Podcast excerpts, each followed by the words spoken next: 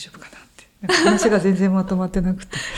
なんか昨日のあ1週間前ぐらいから、いや何か自分の考えをまとめておかなければとか思いながらやらずに今日を迎えるっていう。いやーでも私なんか嬉しかったな。あ本当ですか？リアルに、ううんん、そういうお話聞けて。そう。なんかこれなんかも自由の象徴ですよ。その普通の金継ぎってこう割れ通りに直すんですね、まあこれは金を使わないパターンの漆継ぎなんですけれども、これは本当に傷ついてたのはこことここだけでひびだけだったんですよ。もう全部ここを削り取ってゴージャスに金で金で埋めて自分でこう和つなぎっていう縁起のいいあのものを描くっていう。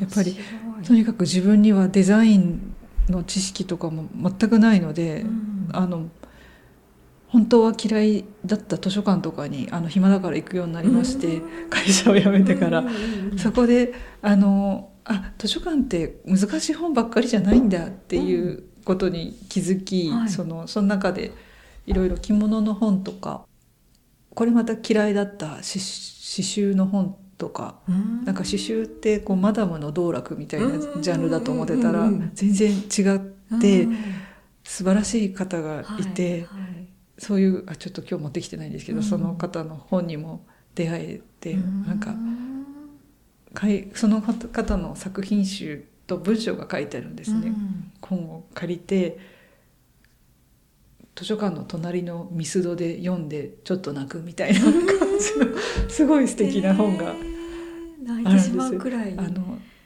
森漢字で森玲子って書くんですけど、はい。同同姓同名で違う刺繍作家さんが今も生きてるんですけど違う人ですそれは。もう亡亡くなった方で「あの糸の旅」っていう本なんですけど、へー。ぜひ図書図書館で取り寄せられなくてもあの取り寄せられると思うので、そこにあのネットで調べるとその方は戦後あの本当に何の楽しみもなくってあの贅沢禁止みたいな感じだったじゃないですか。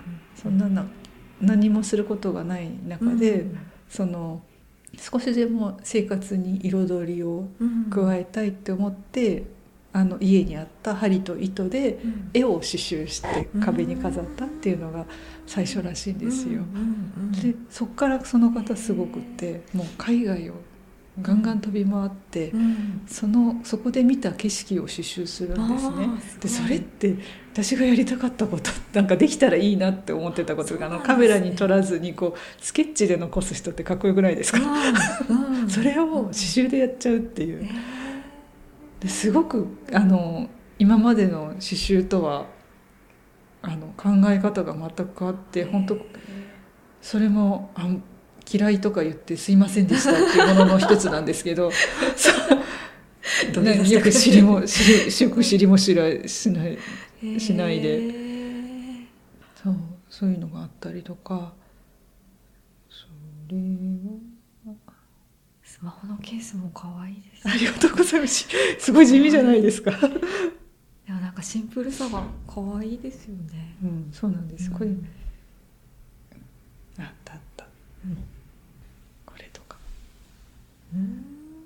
これ刺繍なんで刺すか？繍なんです。すすごいのがあの布も染めたり自分でしちゃうようになっちゃって。てもうおおばあちゃんですよ。派生しちゃうんですね。なんかこれやってたらこういうの欲しくなっちゃって作っちゃうみたいな。でもその気持ちはすごく分かって、うん例えば編み物でやってると、こう編みたいのに編めない。でいくら調べてもそうならない編み方ってうん世の中にいない、だったら自分で作っちゃおうっていう、うん。なんだろうこっちから編んでるようにこっちからも編むみたいな。なんかなんて言うんだろう。編み方とかを自分で開発したりし,、してます。だすごい。から、へー。ないなら作っちゃおう作っちゃおう感っていうね。うん、なんかほらかわいいすごい。夕焼けのとか。あこれこれが刺繍刺繍っていうのがなんですよ信じられない。しかもおばあちゃんがされてるので、だからそういう人見て勇気もらってますね、そのうんなんだろう。もっとどうせ辞めるならもっと早く会社辞めときゃいいじゃんっていうその5年前にこれ始めた時に、うん。で若い頃から始めてればもっと、ね、なんか早く道が見つかったんじゃないかとか思ったりもしますけど、うんうんうん。やっぱりなんかねいつ時々聞くねスタートはいつでもうん。うん遅く、遅いということはないっていうことをうん時々聞くので、うん。うん。いろんな場所で。そ そう。うな絶対タイミングな気がしてます。よ。うん。そうそういう図書館に行ってこうやって自分であの図図案を考えるんですね。このおつなぎだったりとか。大体がこう着物の柄とかを参考にして自分でこそれがこう金継ぎの修復の時のデザインとかにもうそうですそうです重ねてこれなんかこれです。あ本当だ。これですね、本当だ、うん。ああなるほどね。うん。すごい。いろんなところからのアイディアが。それを一生懸命。あこれがこれです。あ本当だ。わつなぎって言うんですね。まあつなぎってだから必ずしもこの形であるんじゃなくてつながってればいいです。あのランあの五輪オリンピックのマークとか、うんあれもわつなぎです。そういうことなんですね。なるほど。なんかストライプを竹でやったらどうだろうかとか。ああおしゃれ。おしゃれ。えー、そういう植物を。なんかなるべくあの古臭くならないように。うん。どうやったらこれが一番好きなんですよ私。雲。雲と月だか太陽だかです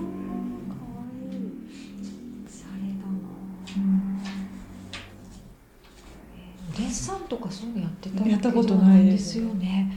すごい絵は美術の授業は好きでしたけど、うん。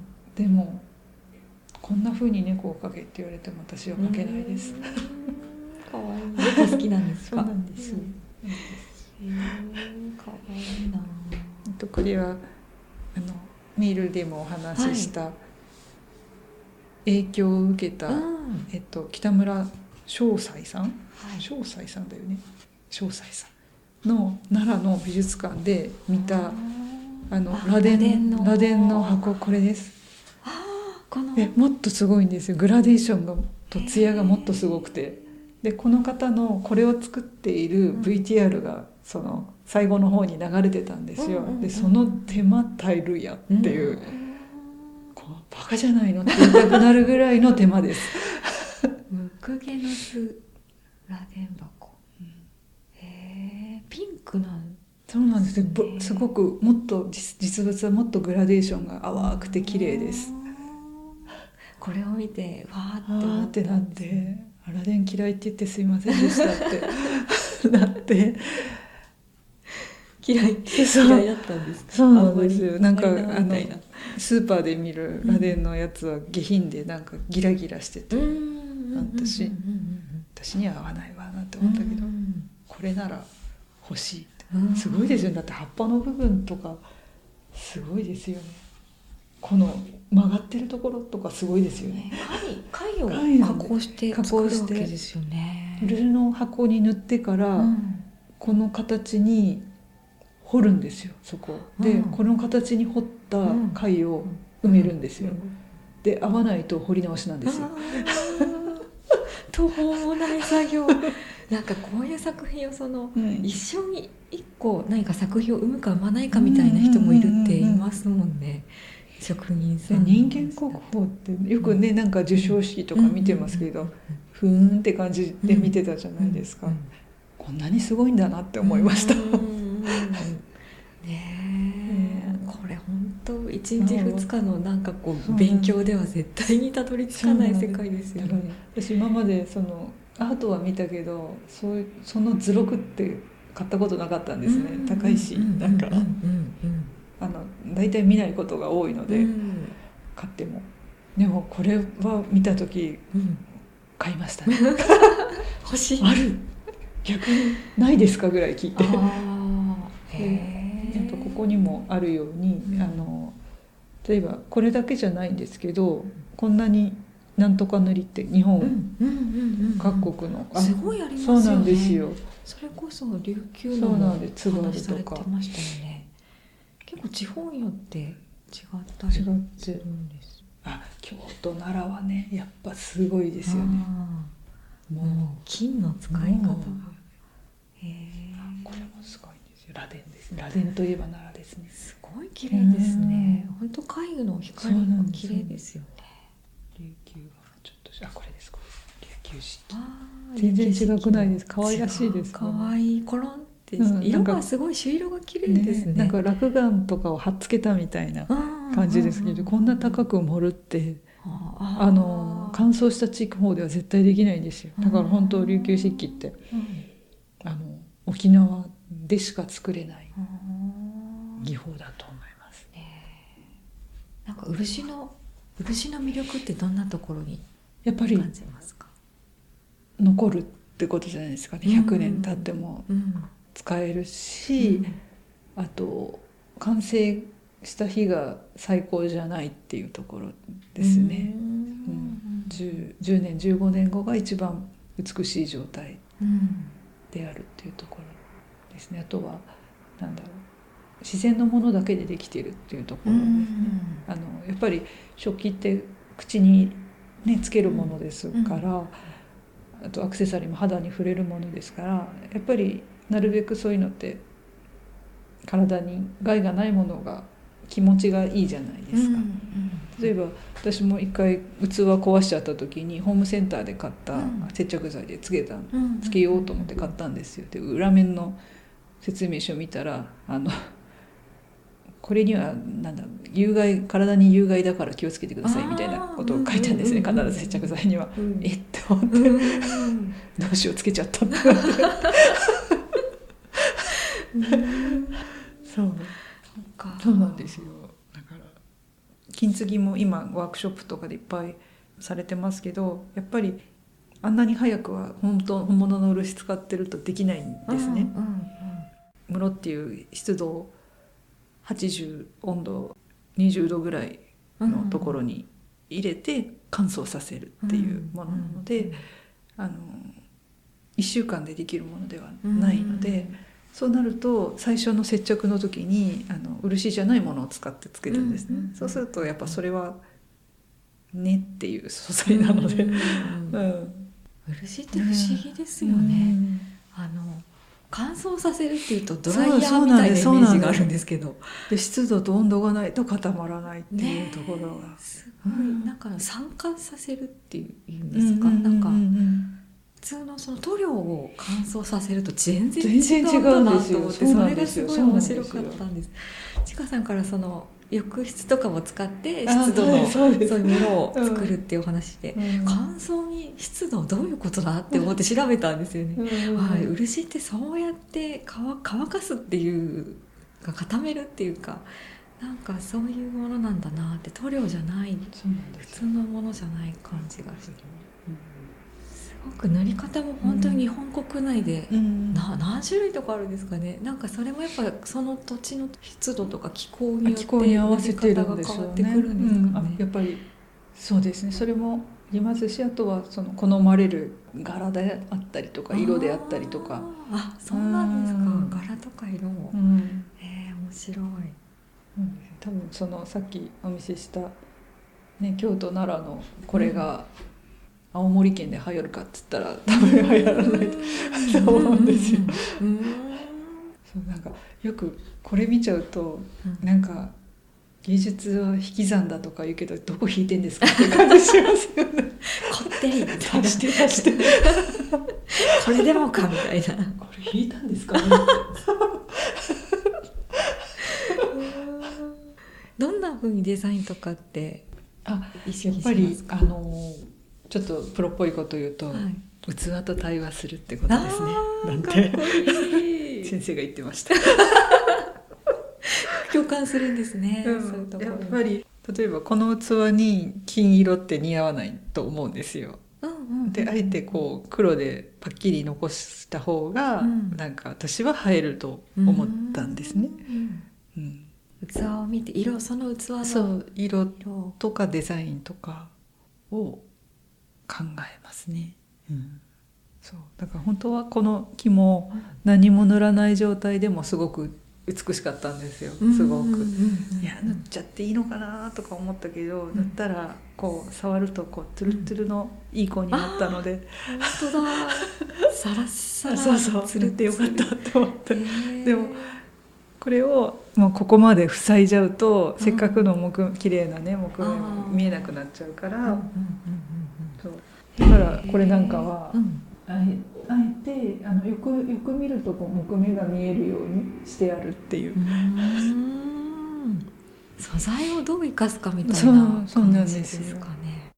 そのままでも綺麗なのにそれを上回る綺麗にするにはどうしたらいいかとか。もちろんこれを漆を塗ったことで長持ちするっていう利点はどれにも共通して一緒ですね。なのであの、まあ、剥げてしまうこともあるんですけどつ使っていくうちに擦れたりして、うんでもそれはまたもう一回塗れば元通りになるものなので。うんうん、素材を生かすっていうこととあとは割合2度以上美味しいのが好きっていうのがありますね。二度以上美味しいい。だからどうしてもこうリバーシブルが多くなったりとか。なるほど。うんあそうですねあでも面白い二度以上美味しい。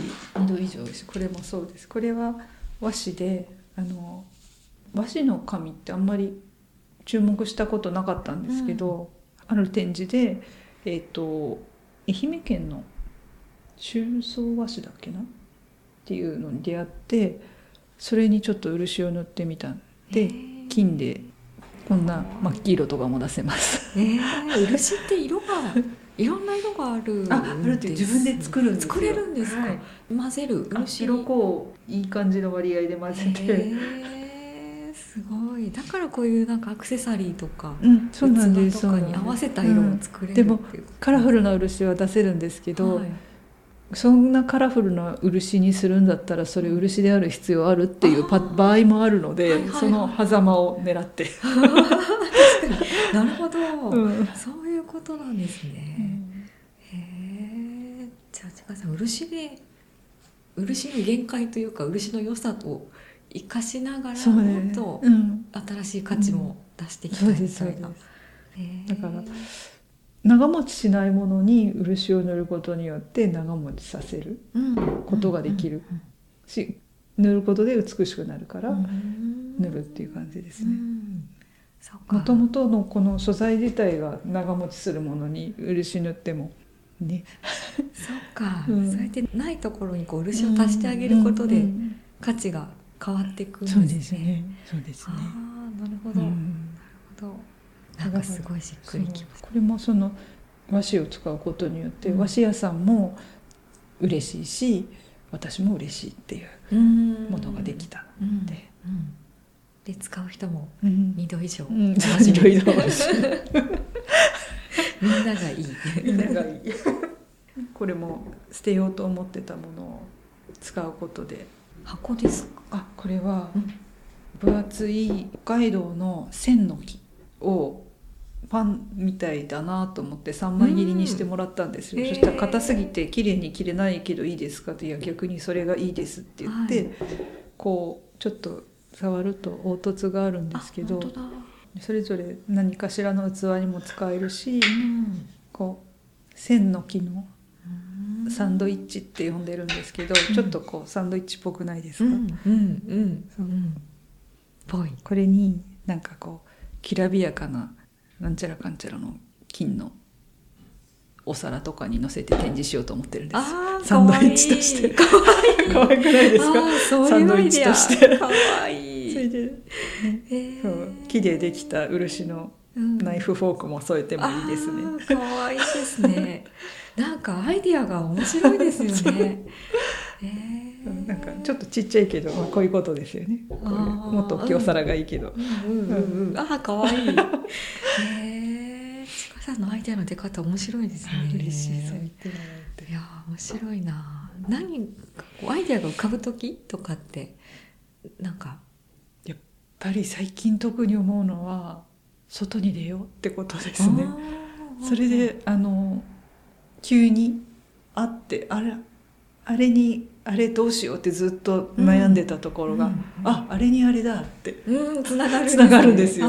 このこのノートとあれとノートにないことがつながったりとかもしますね。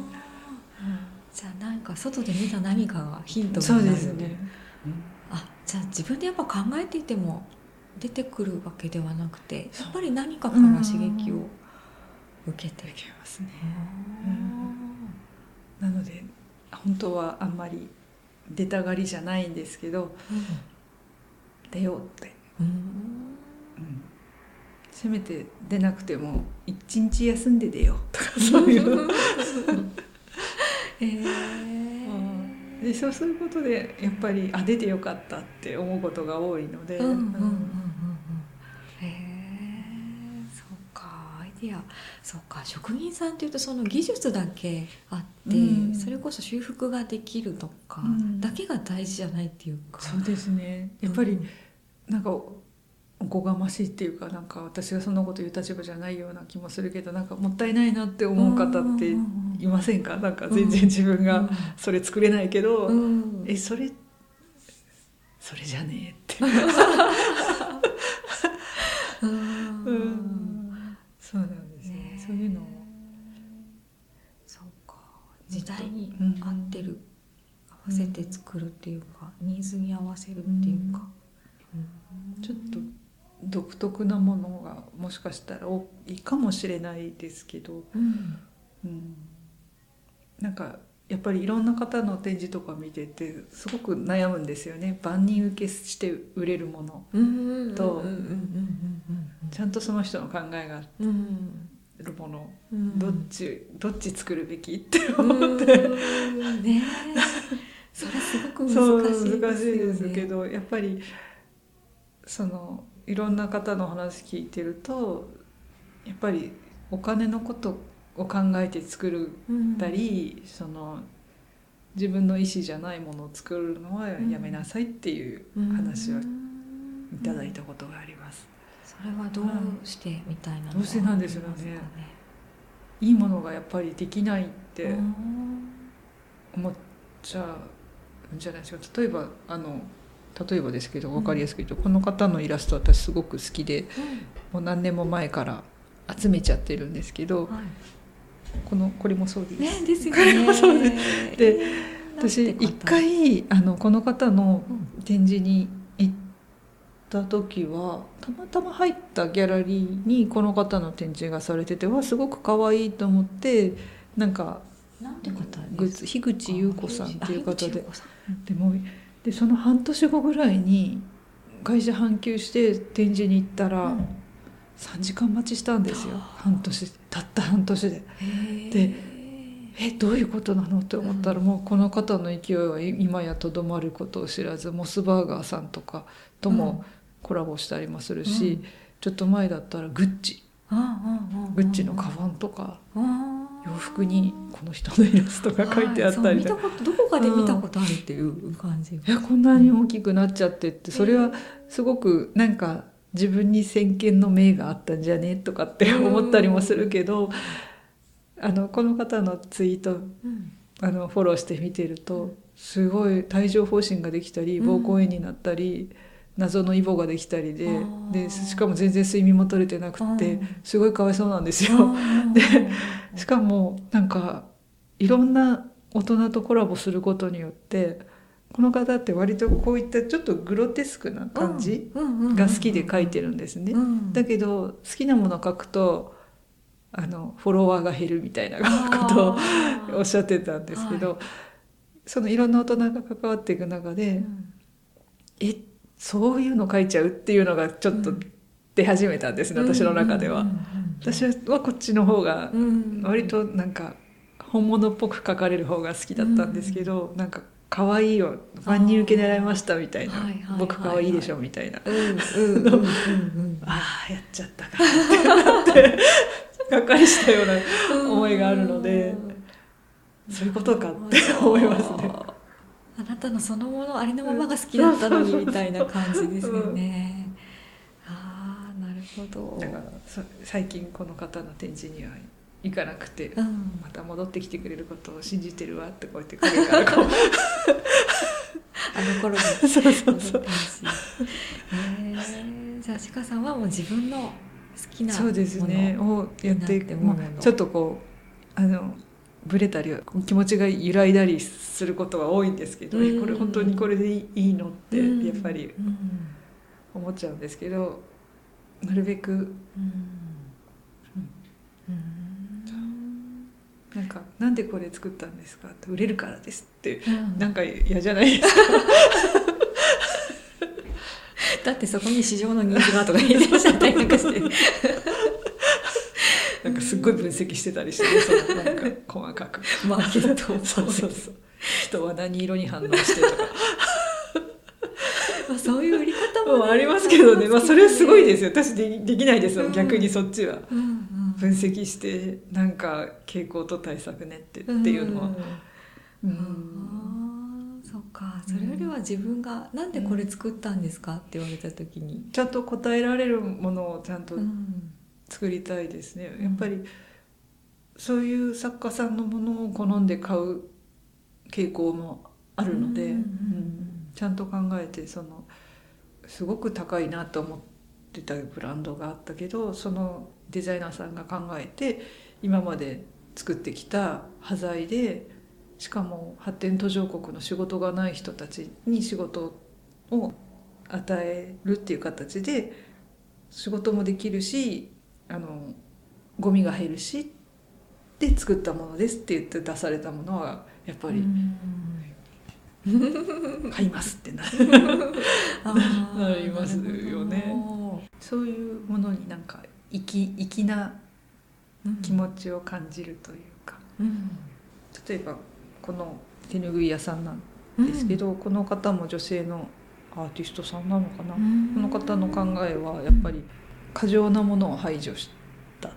うん。円と線だけでデザインするっていうのを決めてる方で。うんでしかもちゃんと両面釣りができるようなうん染め屋さんに日本のその産業ですよね、うんにお願いして作ってもらっててで着物も作ってたりとかして、そういうちゃんと考えて作ってるうん方なので好きで購入してますね。うん。立川さんとしては職人としてそういううんうにありたいみたいな、そうですね。うんなるべく無駄をなくしたものを作りたいですね。すごい。なんか OL だった頃から全然 違う人になってるそう感いやでももう限界が来てたので OL である自分に。じ そんなになんか最後の最後はもうあのどっちもできなくなっちゃうっていうんですか、うんそのこっちやりたいけど時間がない、でもこっちやんなきゃいけない。けどやりたくない。みたいな、うん、それでもう完全に、あーバランスがうん。おかしい、うん、それでこっち行きますって、決意したわけですね。うん。へー。まあね先のことを考えると不安はありますけど。うん教えていきたいとかそういうのもあったりします？そうですねなんかこう本当いやらしい話ですけど先生をやるのが一番手っ取り早いってよく聞くんですよ、いろんな方の意見を聞くと。うんうんでもその教える環境であったりとかその1週間じゃできなかったりとか、うんあのトライしてみたことはあるんですその教える、教えるを募集してる会社みたいなところ、そのいろんな、はい。あのこういうことにか限らず、はい。街歩きだったりとか、うんそういうのでもいいしみたいなところにうん。申し込んで「1週間じゃできないんです」って「室が必要なんです」とかいろいろ言うと、はうーんってなっちゃうんですよね、うんやっぱ早くできてほしいみたいで、うんでもそうなると私のやりたいこととは違っちゃうので、となると自分で教える教室をちゃんと作らなきゃいけないってその場所を確保しなきゃいけない、っていうことは自宅ってなるんですけどうん。ちょっとね 自宅になんかこう知らない人がうん。来るってちょっと怖いじゃないですか。ねそうなんですよね。うん。なのでちょっと、ううんん。考えちゃいますね。だから出張先生みたいな感じになっちゃうのかなとかうん。思ったりもしますけど。でもしかも漆の本当にこうダイジェストというか ここだけみたいなことしかできなかったりするわけですよね。そうなんですよ。だからなかなかね難しいことではありますよね。だから例えば金継ぎがやりたいんですって言って金継ぎだけで来たら「はい今日ここだけです。はい終わり」っていう日もあるので。うん。でそうするとうん。例えばやっぱりね1時間とかうん時間があったとしても寝ることなくなっちゃうので、うん。それはちょっとってなっちゃいますよですね。うん。そうか。でもやっぱり人ってなんかすぐできるとか、うんうんうん。なんか成果物が手元に欲しいみたいなのもありますもんね。だからもしそういった環境が作れるような場所が作れれば、自宅以外にうん。先生もいいかなと、ね。え、うん。そうですよね。ね多分やってみたいと思ってもうん。家にそれは置けないわとうんかね、うんうん。えそれも揃えなきゃいけないのとかありますよね。そう。だから場所によってはそのケーキ入れる箱みたいなので持って帰ってもらって、うん。家で乾かすその湿度のある場所で乾かすっていう方法を取られてるとこもあるみたいですけどね。うん。うん。なかなか。こうねそう手軽にやりたいって考えてる方からしたらちょっと面倒くさい作業ですよね。うん。ちょっとお稽古でみたいな感じは。うん、本当に好きじゃないと。そうなんですよ。手間暇がうん、かかるから大変かもしれないですね。ではまた個展とか展示？あ展示そうとかるんです。か？うんうん。あの年明け春春頃までには一回うん。やってみようかなと思っているので、ぜひぜひ告知させてください。あぜひぜひ。ぜひ。ていうか私も行きたい。ここれこれ見たい。見てください。見てください。てるところを見たい。そうそれを、うん。ね、今後の課題としてはやっぱり発信の方法とかもまだ何もないので、うん。その SNS に上げるぐらいしかないので、どうしていくべきかっていうちょっと悩みどころですよね。手に取ってもらってやっぱり触っての方がそうですね。いいですよね、うん。やっぱり写真だとどうしてもあの今のご時世え持ってるんじゃないかとか、うん。逆になんかえちょっと実物よりうん。下に見えるとかうん。っていう場合もあるじゃないですか、なのでちゃんとしたものを見てほしいですね、さっきのね人間国宝の方の作品も、あんなもんじゃないのでもっとすごいので、ね写真じゃわからないですよね。うん。そう目に触れる機会を増やそうしていけたらっていうことですよね。全然普段使いしていいものばかりなのでうん。ここういうのをねこうやってねあおしゃれ。ね。あおしゃれ。ほらほらとあか言って。それだけでおしゃれ。へえうんそっかうん本当こでおしゃれですね。うんうん。ちょっとしたボードにカップが乗ってるだけなのになんかもう映えるって感じがしますね。へ えいやー私もやっぱ写真やりたいな。あちょっと頑張らなきゃ、うんこういうものを魅力を伝えていきたい、うんうんうん。うん。じゃあ来年ですね。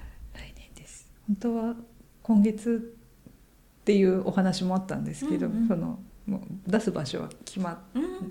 決まってるようで決まってない。うん。2箇所どっちかってなってるんですけど同じオーナーさんがいて、ちょっとそのオーナーさん自身もアーティストなのでそっちの活動が忙しくなっちゃあって。あなるほどなるほど。あとなんか働かなきゃっていうなんだろう作ってるばっかりじゃねまだ何も何何にもなってないので、うん。売っても、うん。売ってもいないので、うん。あの収入とかやっぱり必要じゃないですか、その先生に習う費用とかもあるので、働いた方がいいなと思って週2回だけ働いてるんですけど、いやうんもうちょっと働いた方がいいかないやでもこっち作りたいしないやどうしようかなって思ったりもしてます。うんでもそのバランスを崩すとまたそうなんですよ。そうなんです。難しいですね。バランスなんでしょうね、そう。きっと、うん。だからその辞めた理由の一つには好きなことをしようっていう目標があったので、うん。そのできれば収入を得れる場所も好きなことにつながってるうん。ものがいいなっていううんうんうん思いがあるので、うん。そこへ探すのがまた大変ですよね。好きなこと。うん。お裁縫とかもそうですし。裁縫とかもそうですね,、ね。だったらさっきの糸屋さんうん。もいいなと思ったりとか、うんうんうんうんいやでもアートが好きだからギャラリーもいいなと思ったりして。ギャラリー電話するとうん。あのお客様がなかなか帰られない方がいると10時ぐらいまでになっちゃいますとか言われるとあーなるもうほど見る方はいますか？ら ねそうう。んうん。8時で閉館なのにっていう、うなんか話し込んじゃったりとか。アート談義が終わらないそうなっちゃうんだって思ってうんですよね。ってなって。なかなかね。じゃあそういうアート芸術なんかそういう裁縫とか手芸とか、うん。そういう感じがやっぱ好きなこと。なんですね。そうですね。ものを作る。うん。そうなんですよ。捨て捨てないで使えるものを作る。ですかね、うん。うん。ありがとうございます。